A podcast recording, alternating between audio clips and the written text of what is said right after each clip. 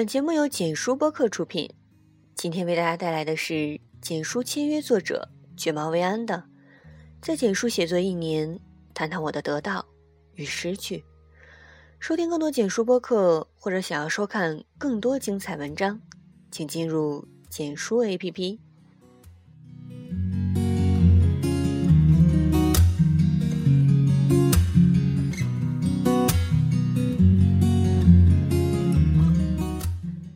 简书写作一年，谈谈我的得到与失去。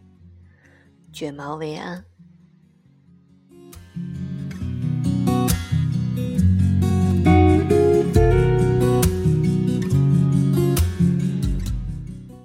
在与写作厮混之前，写作之于我是一件不可亵渎的浪漫消遣。总觉得会写东西的人富有魅力与气质。万物在他们的笔下能折射出不一样的色彩。写作整整一年后，颇有感叹：幻想与现实云泥之别，本贪图着琳琅一梦，其实不然。二零一五年的十月十八日，我在简书上第一次发布自己的原创文章：我们如何长成出色的大人？小王子。那是一篇关于小王子的影片，没有太多写作技巧。没有专业的剧情分析，仅仅是用个人的感情与电影情节杂糅发酵，碰撞而成洋洋洒洒两千来字。我和首页不熟，就是试探性的点击了投稿，却毫无征兆的入选，阅读上万，点赞上千，评论上百。作为一个浅薄的新人，我第一次有了一夜爆红的感觉。我看着大家的评论。受宠若惊，又不亦乐乎，以为那是我高高的起点，到头来发现，只是一场自以为是的侥幸。自认为在写作上没有太大的天赋，逻辑性不强，情感时常枯竭，思想深度有待加强，语言风格左右摇晃。如果想在简书上开辟一席之地，只能曲线救国。于是我常常变着花样写。写一些视频啊，音乐推荐啊，以开拓自己的文字内容。尝到了一些甜头，所以最开始如同打了鸡血一般拼命奔跑，看到什么都在内心遣词造句，想落笔集成文章，对周遭的一切过度挖掘，甚至不惜无中生有。可能在简书里混过的作者有过这样的感觉。投稿到首页的时候，像是在赌博，成则赢，不成则输。有幸被收入，动力满满，开始酝酿下一篇。碰壁几次，心灰意冷，倒戈弃甲，以为事不容我，仿佛写作变成了一种可快速实现自己价值的东西，积累起的读者数和喜欢数量。画上了个人能力的体现。这些互联网里的写作平台，给了我们意外曝光的机会，也给了我们更多的焦虑和忧愁。文字不再是文字本身，仿佛变成了货架上等待被挑选的商品。阅读量是销量，我们拼命吆喝，有些文章成为热销单品，有些遇冷下架，更有甚者被生产它的人绝情销毁。只因为受不了无人问津的耻辱。如今回忆，这股热情太功利，又太虚伪。得不到的时候都是活该。有个词叫做“笔耕不缀”，有人挥笔即可入木三分，而我还只是在地表尘土上画着圈圈，还自诩深刻。我想和所有挣扎过的人说：你不要和首页赌啊！不要和读者赌，也不要和生活赌的，你赢不了的。因为很多东西都来自无心插柳，来自水到渠成，来自你不管那么多了，走吧走吧。忽然发现你已经踏进了新世界。当你不那么急切的想要了，你就慢慢会拥有了。曾经看过一段话，短暂的成就感之后。空虚和迷茫毫不遏制地浮出水面。就在此时，一种对未来强烈的渴望涌上心头，一种走出去看看世界的声音在内心响起。渴望被认可、被赞美与喜欢，同时也害怕这些单薄的成就感让自己飘起来，产生了不可名状的焦虑，害怕辜负的压力以及自我怀疑，急于寻找解决方法却不得出路。这是我写作时时常出现的心理状态，捆绑着我，又鞭打着我，于是不肯怠慢和糊涂。我并没有过太多关于写作的宏大理想，一直觉得靠写作不可能支撑起我想要的生活，不光指的是物质上的。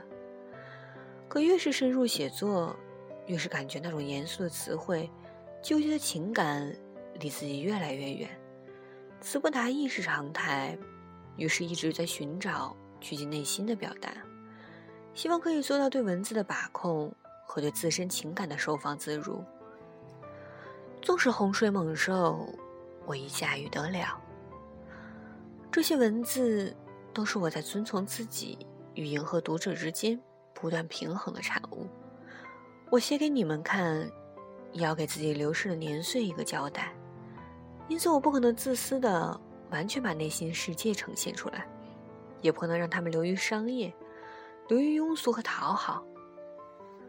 拒绝用数字说明能力，但是也不打算完全将其束之高阁。在当下的自媒体界，要想占得一席之地，写作之力只是基本，必要又担保。你不仅仅要会写，还应该是个杂家，有审美。富于情感，会与人沟通，脑子灵活，有亲和力，有个性，懂得自我贩卖与营销。如今简书粉丝破万，公众号小有起色，新书筹备较顺利，常有人约稿、约合作，有一些喜爱我文字的读者满心感激和欢喜。我花了一年的时间。在陌生的领域开疆辟土，做一个从零开始的人，逐渐抚平肿胀的梦想，消解不切实际的自我欺骗，慢慢的继续走下去。说实话，我并不对此抱有多大的雄心壮志，我甚至像个小人一样侥幸的偷笑。我只是下定了决心，把自己放逐于此，余生要和文字博弈、相拥、安静而矛盾的存在。很多人知道自己为什么而生，我还没找到我一生所爱，但还好，我知道自己不爱什么。删繁就简，前路与明。我想让自己的实力足够匹配运气，足有回报和不辜负所有热切的期待与真诚的阅读。这条路被我走得越来越宽，我就开始怀疑，我能否好好走下去。如今觉得写作就是一种自我记录，同时用一种值得观赏的形式呈现出来，这就等于在舞台上写情感真实的日记。闭门只读圣贤书的人是做不了一个娱乐时代的好写作者，因为买账的人太少。或许他可以去搞搞学术研究，可以让他的终身事业带着一种崇高的悲剧美感。以前一直以为文章有雅有俗，应该多看看阳春白雪，举止都是闪耀与精致堆砌，吐气如兰，繁花春水，岁月静好。后来发现，生活就本身不是什么高雅的东西，它七零八落，常常让有梦的人失望，让有爱的人分离。我们也大多是俗人，倾尽一生在追求美好的东西。若是现实养不起情怀，凡亲祝贺还是不由分说。我们常常打心眼里瞧不起一些东西，可又是那样离不开它。写作一年，身体状况越来越差，特别是颈椎，因为需要经常连续几个小时对着电脑，开始僵硬、疼痛，有时候还会有些头晕。在此告诫大家，无论什么。务必注意身体，注意休息，不要觉得年轻就是资本，就拼命透支。健康好完了，是回不来的。我开始调整作息，早睡早起，多吃五谷杂粮，依然爱好新奇的食物和暖而丝滑的奶茶，觉得生活简单一些其实很好。也开始写一些曾经觉得可有可无的生活琐碎，并且自得其乐。宿舍矛盾、劈腿、分手、爱而不得，成成长的烦恼，为什么那么多人爱着？因为这是我们周围时常发生的事情，不是天上的月亮和遥远的星光，没有那么美，但是很真实。就像你昨日流泪的原因、失眠的叹息和心底的秘密。写生活，因为我们就是生活本身。那些现实的故事带着刺，还有那么多的人愿意往上扎，只是愿意以毒攻毒，自我警醒，防患于未然。读者希望从文字里找到答案，但我也给不出最优解，只能在文字里藏下一些线索，藏下一些我身边发生过的案例，希望能够给大家一些安慰和希望。曾经我也是个靠别人文字。爱过难眠之夜的矫情高中女生，如今我肩负着安慰别人的角色，希望自己可以做好。道阻且长呢，我就告诉自己，不问前程的写下去吧。直面羞难与踌躇，直面无法和解的自我，直面生命中的狂喜与刺痛。我别无选择。之前写了一封。致姗姗来迟的你，被队长看到了。我解释说，这是我想象着自己单身写下的一篇文。他说，我都忘记自己单身是一种什么感觉了。我说，那如果给你看，是不是就没有什么意义了？他说，想象着我们下次见面的时候是要重新相爱的。所以这封信还是要给我的。我说：“那你到时候记得再给我表个白啊。”不好意思，虐了个狗。我想说的是，你看到的是治愈自己、兜兜转转一圈又一圈的我，是经过一年之后得到又失去的我。往后的日子还是要多指教啊。你每次阅读到的我，都比昨天新一些，因此每次碰面的时候，我们都是要重新相爱的。如果你还喜欢我，到时候记得再跟我表个白啊！送给所有热爱写作的人，共勉。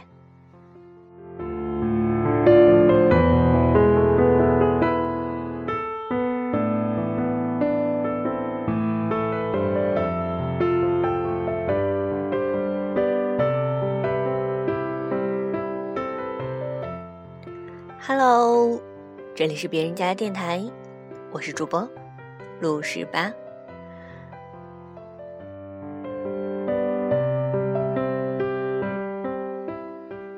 他写的这篇文章呢，我在里面好像看到了自己的影子。我相信你一定也看到了你的，虽然不知道我们的角度位置是不是相同，但是我相信。也一定有你的感同身受，对吧？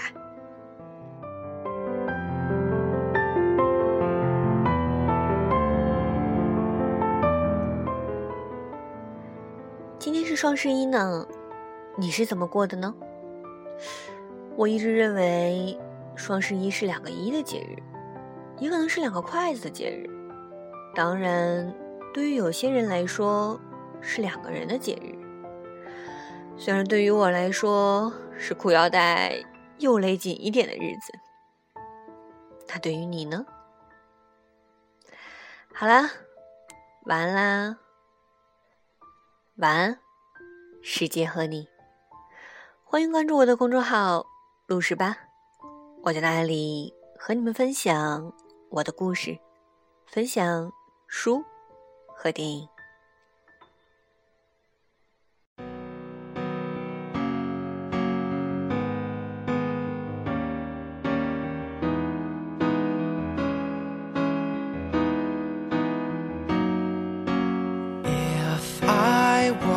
would you run? If I stop, would you come? If I say you're the one, would you believe me? If I ask you to stay, would you show me the way?